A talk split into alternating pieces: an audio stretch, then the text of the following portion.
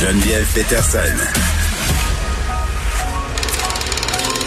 Elle réécrit le scénario de l'actualité tous les jours.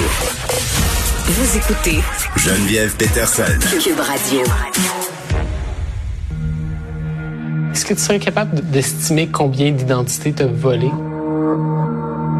C'est au-dessus de la centaine. C'est pas n'importe qui qui peut faire ça. Non. T'étais-tu bonne, toi? Oui. Trop bonne. Souvent, le vol d'identité, c'est des... La voix que vous entendez, c'est celle de Marc-André Sabourin, journaliste à l'actualité, qui est allé à la rencontre d'ex-fraudeurs dans son nouveau documentaire Les voleurs d'identité. Salut Marc-André. Allô Geneviève. Écoute, euh, bon, j'ai eu la chance de pouvoir euh, voir ton documentaire qui sera diffusé ce soir à Télé-Québec dès 20h. Euh, tout d'abord, tu as eu l'idée de faire ce documentaire-là parce que tu as été toi-même victime de vol d'identité? Oui, c'est ça. Moi, en 2019, en février 2019, j'ai reçu un appel de la banque RBC et il y avait une dame au bout du fil qui dit Ah, monsieur Sabourin, avez-vous demandé une carte de crédit chez nous? Puis j'étais Ah, non, pas du tout. Et c'est là qu'on m'a dit Ben écoutez, vous, avez, vous êtes victime d'un vol d'identité. Euh, il y a eu le choc, évidemment, de la, de la nouvelle, mais rapidement, je me suis posé la question OK, c'est c'est qui qui fait ça, voler des identités dans la vie? Comment ça fonctionne? Et c'est le défi que je me suis donné comme journaliste à ce moment-là, d'aller à la rencontre de fraudeurs, d'ex-fraudeurs pour qu'ils m'expliquent comment ça fonctionne. Parce que même si on a beaucoup parlé du vol d'identité depuis un an, depuis l'histoire de Desjardins, euh, on n'entend jamais les fraudeurs. On entend les victimes, on entend les experts, mais on entend très rarement les fraudeurs. Euh, et, c'est pour ça que j'ai voulu aller euh, à leur rencontre. Ben oui, puis quand je l'écoutais le documentaire, je me suis dit, mais écoutons comment ils ont fait pour euh, leur parler à ces gens-là? Il me semble qu'ils veulent pas être exposés. Ben, c'est exactement ça. Ils veulent pas être exposés, puis ça n'a pas été aussi simple que de dire Non. je veux parler à des fraudeurs. Euh, c'est un an, c'est un, un an et demi de travail là, de, de recherche, rencontre, de convaincre de convaincre du monde, de convaincre du monde. Euh, ça n'a vraiment pas été facile. C'est pour ça aussi d'ailleurs qu'on s'est tourné surtout vers des ex-fraudeurs. Ouais. Euh, mais même là, il y, y a une loi du silence qui, qui persiste. Mais chacun avait des, des, des, des raisons de parler. Il y en a il y en a qui, qui étaient quand même fiers de ce qu'ils avaient réussi à, à, faire. Ils étaient bons dans leur domaine, ils avaient le goût d'en parler. Euh, D'autres ressentaient un, un, un, réel sentiment de culpabilité.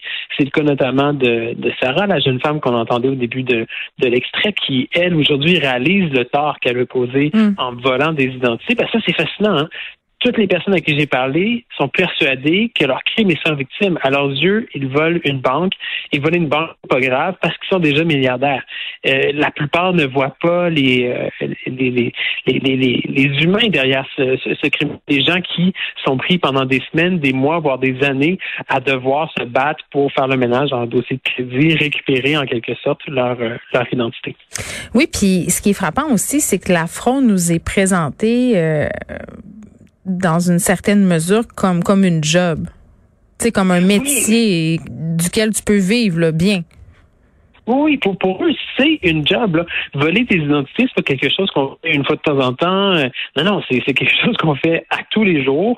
Euh, quand on quand on frappe, c'est comme ça qu'ils appellent ça, frapper un profil. Donc, quand Mm. ils volent une identité, euh, ils vont pas frapper à, dans, dans, dans une seule institution financière, dans une seule commerce, mais ils vont frapper dans plusieurs endroits en même temps, vraiment pour maximiser les gains avec euh, chaque cible qu'ils ont. Euh, et c'est vraiment un travail euh, euh, ardu, très stressant, mais qui peut aussi être évidemment très payant. Oui, Sarah, elle insiste beaucoup, hein, d'ailleurs, euh, dit c'est énormément de travail, ta vie, tu la consacres entièrement à ça, tu ne penses qu'à ça, c'est un mode de vie.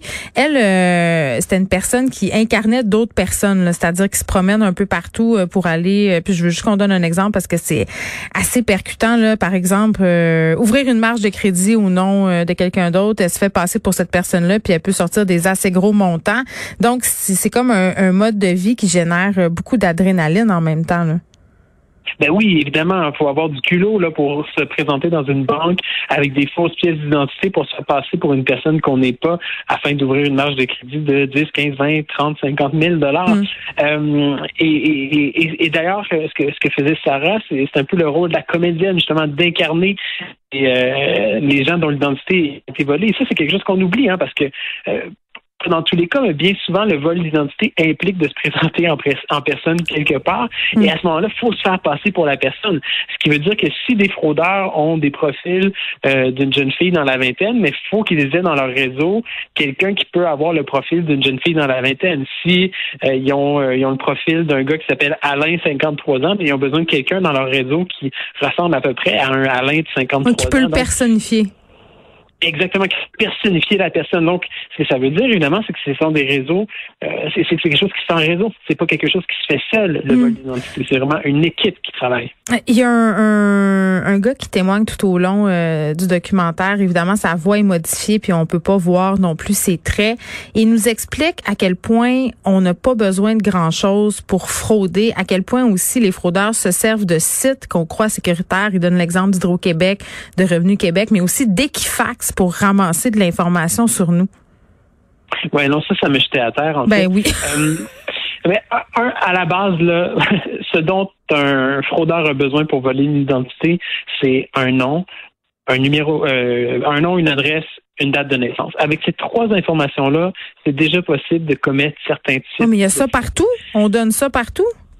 Ben oui, moi, moi j'ai enlevé en fait ma date de naissance de sur Facebook. Moi aussi, après l'avoir vu. OK. Je je- puis, puis eux-mêmes le disent. Facebook, c'est un de leurs outils de travail. Après ça, évidemment, dans certains cas, euh, pour certains types de fraude, il faut plus d'informations. Il faut un numéro d'assurance sociale, notamment. Mm. Euh, oui, ça, ce sont des informations qui peuvent s'acheter en ligne.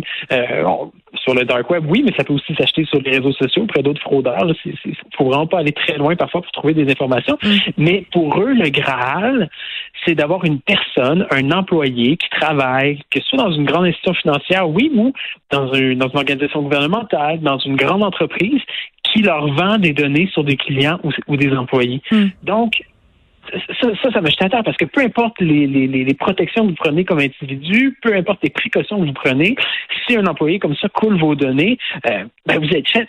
Et c'est là après ça qu'entre en jeu Equifax, TransUnion, Credit Karma, c'est-à-dire que quand les fraudeurs reçoivent leur pile là, de, de, de dossiers, des fois c'est des centaines de noms, là, puis s'ils se mettent à frapper chaque nom un peu au hasard, euh, ils savent pas si ça va ça va permettre de rapporter beaucoup d'argent ou non. Ils savent pas si ces gens-là sont des bonnes cibles. Donc ils vont passer tous ces dossiers-là dans les agences de crédit pour vérifier quel est leur code de crédit et ils vont retenir uniquement ceux qui ont une bonne Non, ben c'est ça, c'est complète, c'est complètement fou. Il faut absolument l'écouter, ne serait-ce que pour entendre aussi euh, l'histoire de ce fraudeur très euh, très connu là qui se fait appeler Moto. C'est ce soir euh, sur Télé-Québec à 20h, les voleurs d'identité.